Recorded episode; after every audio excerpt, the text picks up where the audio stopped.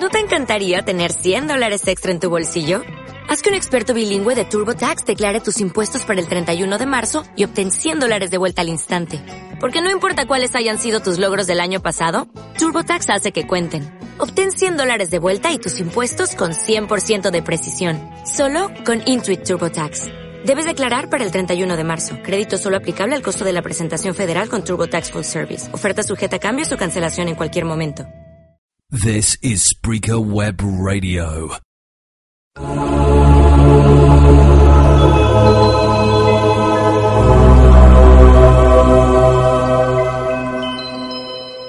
Hola, Dios te bendiga, bienvenido, bienvenida a este comentario del Evangelio Dominical. Soy el Padre Alfredo Fermín de la Arquidiócesis de Valencia, en Venezuela.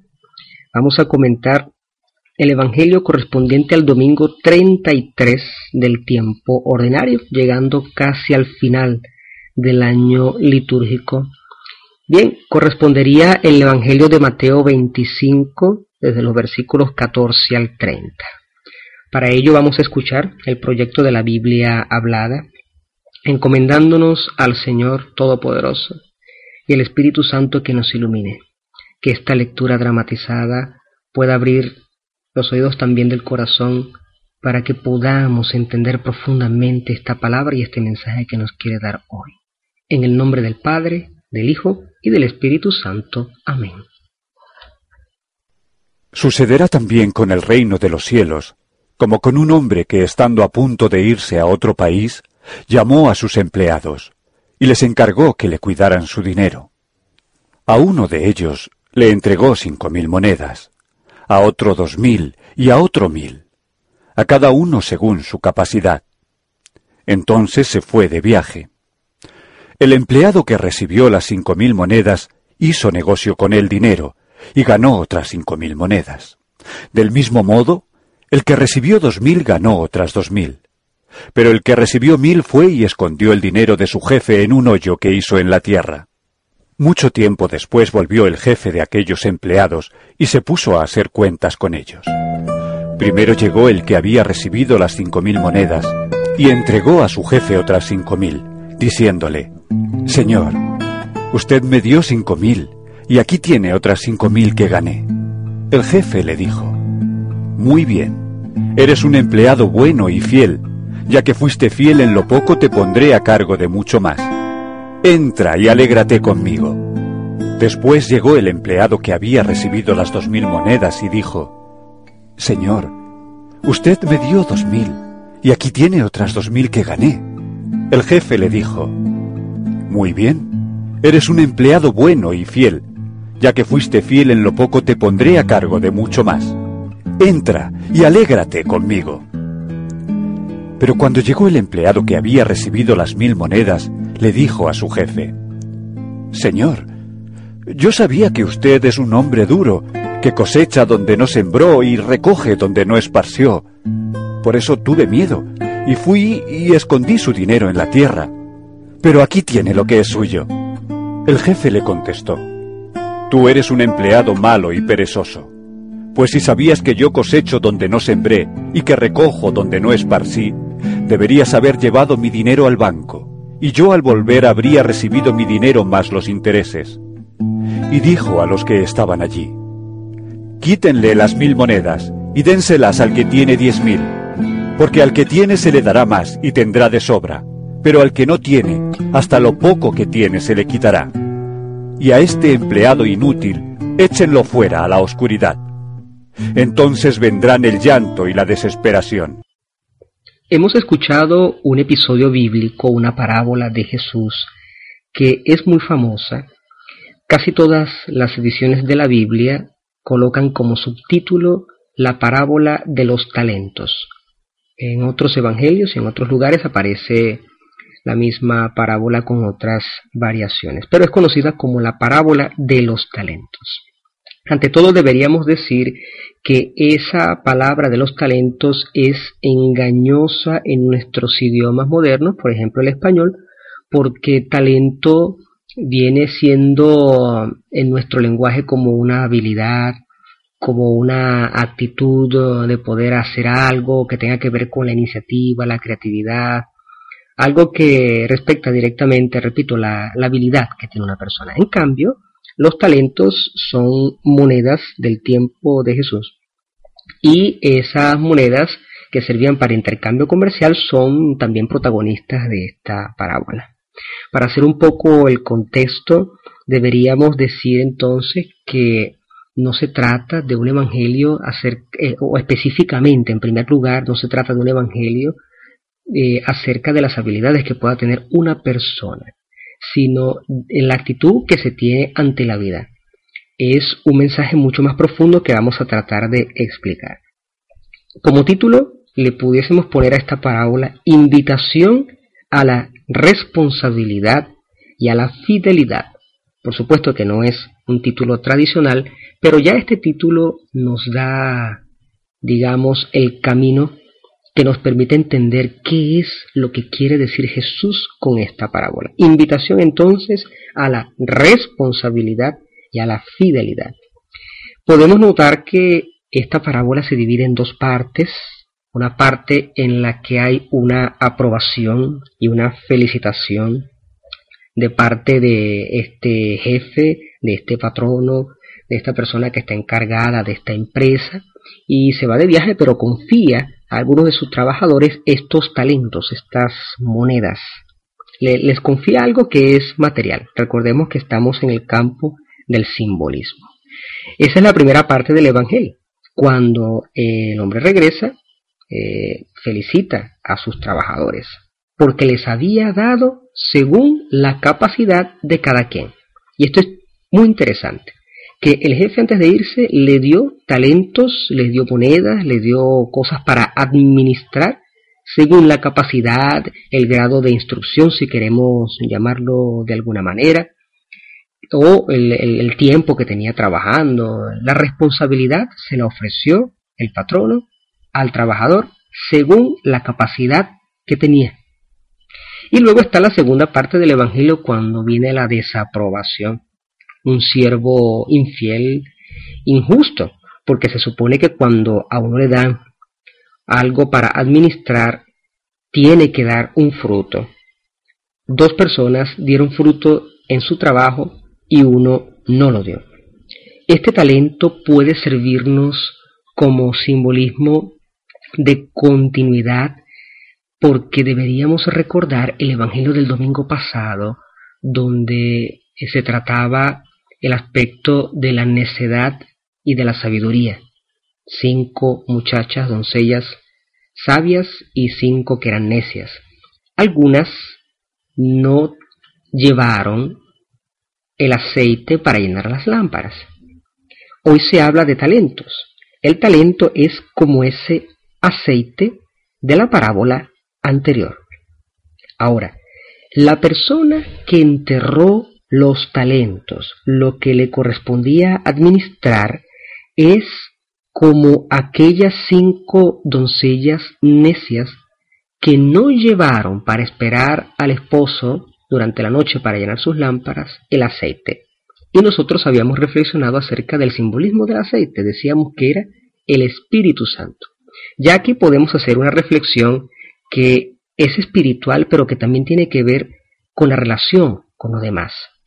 Cuando el Espíritu Santo me da aquello que yo en mis propias capacidades puedo administrar, ¿qué cosa hago yo? Yo pongo a producir para dar más frutos o entierro ese talento, esa moneda bajo la tierra. ¿Qué cosa hago yo? El que enterró el talento, repito, es como aquellas vírgenes necias que no llevaron el aceite para llenar sus lámparas. La persona que entierra lo que el Señor le ha donado es una persona que se cierra a la acción del Espíritu Santo. La responsabilidad entonces en este caso tiene mucho que ver con el estar vigilantes ante el Señor. Una persona que no entierra el talento es una persona que se coloca a sí mismo la tarea de realizar algo por los demás según sus propias capacidades. Ahora, si nosotros nos fijamos con atención acerca de las cantidades matemáticas que el Señor le da a cada uno según su capacidad, nos damos cuenta de una cosa curiosa. Dios está dispuesto a darnos en abundancia. Si mi capacidad me permite poder administrar, por decir algo, 10, Dios me da 10. Si mi capacidad me permite administrar 100, Dios me da 100. Eso no es un problema para Dios, darme el máximo de lo que mi capacidad es eh, precisamente capaz de poder realizar, porque Él respeta eso, Él respeta las capacidades que yo tengo. Ahora, el último que enterró el talento tuvo una actitud que es temerosa, pero lo que le molestó a este patrón es que esa actitud era muy cómoda, eh, era una actitud de autojustificación, era una actitud de decir, mira, yo sé que tú eras, que tú eres un hombre exigente, que tú recoges donde no sembraste. Bueno, el hombre se comportó allí como un verdadero hipócrita porque, digamos, tenía una concepción de su jefe como un jefe arbitrario. En este caso es bastante difícil saber si el centro de la atención del Evangelio está en la actitud constantemente mediocre de este trabajador que enterró el talento o de una imagen errada que él tenía. Y es que precisamente esa pudiese ser la actitud de nosotros los cristianos con respecto a Dios. ¿Será tal vez por esa razón, es decir, de una mala imagen que tenemos de Dios, de un concepto de Dios, que no ponemos a producir los dones del Espíritu Santo? Esta es una pregunta muy delicada que tiene que ver con nuestro examen de conciencia. Si nosotros tenemos una visión errada de lo que es Dios, la persona de Dios, un Dios de misericordia, un Dios de amor, y lo confundimos con un Dios eh, en cuanto a nuestras características de lo que es la justicia, es decir, del condenar al otro, de señalar con el dedo, de esperar que a cada quien le llegue su hora para descontar y, y, y hacer prácticamente como un verdugo, bueno, esas personas van a encontrar mucha dificultad en poder actuar la obra de Dios. Este hombre decía, yo sé que tú eres uno que recoge donde no has sembrado, eres muy exigente. Esa actitud lo llevó a la condena, pues porque precisamente él, por sus propias palabras, no logró superarse. Él representa la mediocridad en su máxima potencia. Para dar un ejemplo de cómo pudiésemos comportarnos nosotros hoy en día como este último trabajador que escondió el talento, es como que si nos presentáramos delante de Jesús y le dijéramos, Señor, tú me diste tu evangelio, aquí está, yo te lo regreso. Tú me diste un proyecto para construir el reino de Dios, bueno, aquí está, yo sé que tú eres un Dios muy exigente, aquí está tu proyecto del reino yo te lo estoy entregando intacto, tal cual como tú me lo entregaste. Para estas personas seguramente el juicio de Dios será bastante duro. ¿Por qué? Porque creo que ya las parábolas de Jesús nos llevan a una respuesta muy clara y es que a Jesús no le gusta la gente mediocre. La gente acomodada es una cosa que aborrece Dios porque Dios desea personas que se comprometan y personas que incluso se arriesguen. Y si no me crees, ve al libro del Génesis en el capítulo 12. ¿Qué cosa le pide Dios a Abraham? Le está pidiendo una cosa que para las capacidades humanas es imposible. Mira, deja tu tierra, deja todo lo que has acumulado, vete de allí a una tierra que yo te voy a mostrar. ¿Cuántos de nosotros estamos dispuestos a imitar a Abraham y a los grandes personajes del Antiguo Testamento y del Nuevo Testamento también? Si no me crees, lee entonces aquella invitación de Jesús en Mateo, cuando le dice a un muchacho, ven, sígueme, pero para ello tienes que dejarlo todo. Lo más dramático de ese tipo de relatos es que la persona puede decir que sí y la persona puede decir que no, como el joven rico, que no estuvo dispuesto a arriesgar nada. Como el joven rico, este último protagonista de nuestra parábola, este hombre que escondió el talento, un hombre que pudiésemos denominar un hombre sin la característica de arriesgar su propia vida para obtener algo que supere sus propias expectativas.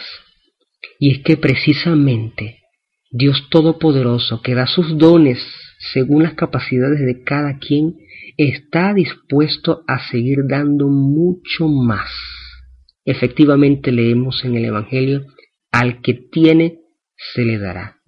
Al que no tiene, decir, al mediocre, al que esconde el talento, se le va a quitar incluso lo que tiene. Terminamos con una última reflexión y es la siguiente. Cuando nosotros arregamos nuestra vida por Dios, podemos ver maravillas y podemos ver milagros. En estos días estuve leyendo una entrevista al cardenal Carlo María Martini y cuando le preguntaron ¿qué cosa le diría usted a los jóvenes de hoy? Y él respondió, yo le diría a los jóvenes que arriesguen. Un joven que no arriesgue está perdido. Un joven que arriesga puede encontrar la verdad y puede encontrar la salida a la encrucijada de su vida. El que no arriesga no ve maravillas, no ve los milagros de Dios. Ahora realizamos una oración pidiéndole a Dios Todopoderoso que nos dé también Él mismo la capacidad de poder acoger esta palabra y de acoger esta reflexión sabiendo que Él es un Dios exigente. Vamos a pedirle que nos dé la fuerza para seguir adelante sin cobardía, con coraje, con valentía, con decisión, sabiendo que Él es un hombre exigente, Jesús de Nazaret, es un hombre que pide que para seguirlo hay que dejarlo todo. Muchas personas encontrarán en esta invitación una invitación fascinante, pero también encontrarán la tristeza de darse cuenta que su corazón está enterrado prácticamente en las cosas materiales o en las personas.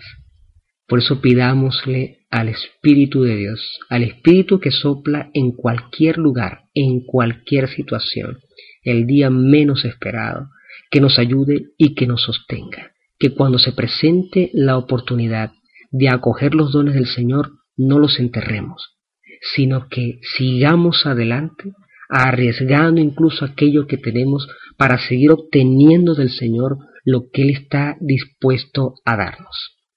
En el nombre del Padre, del Hijo y del Espíritu Santo. Amén.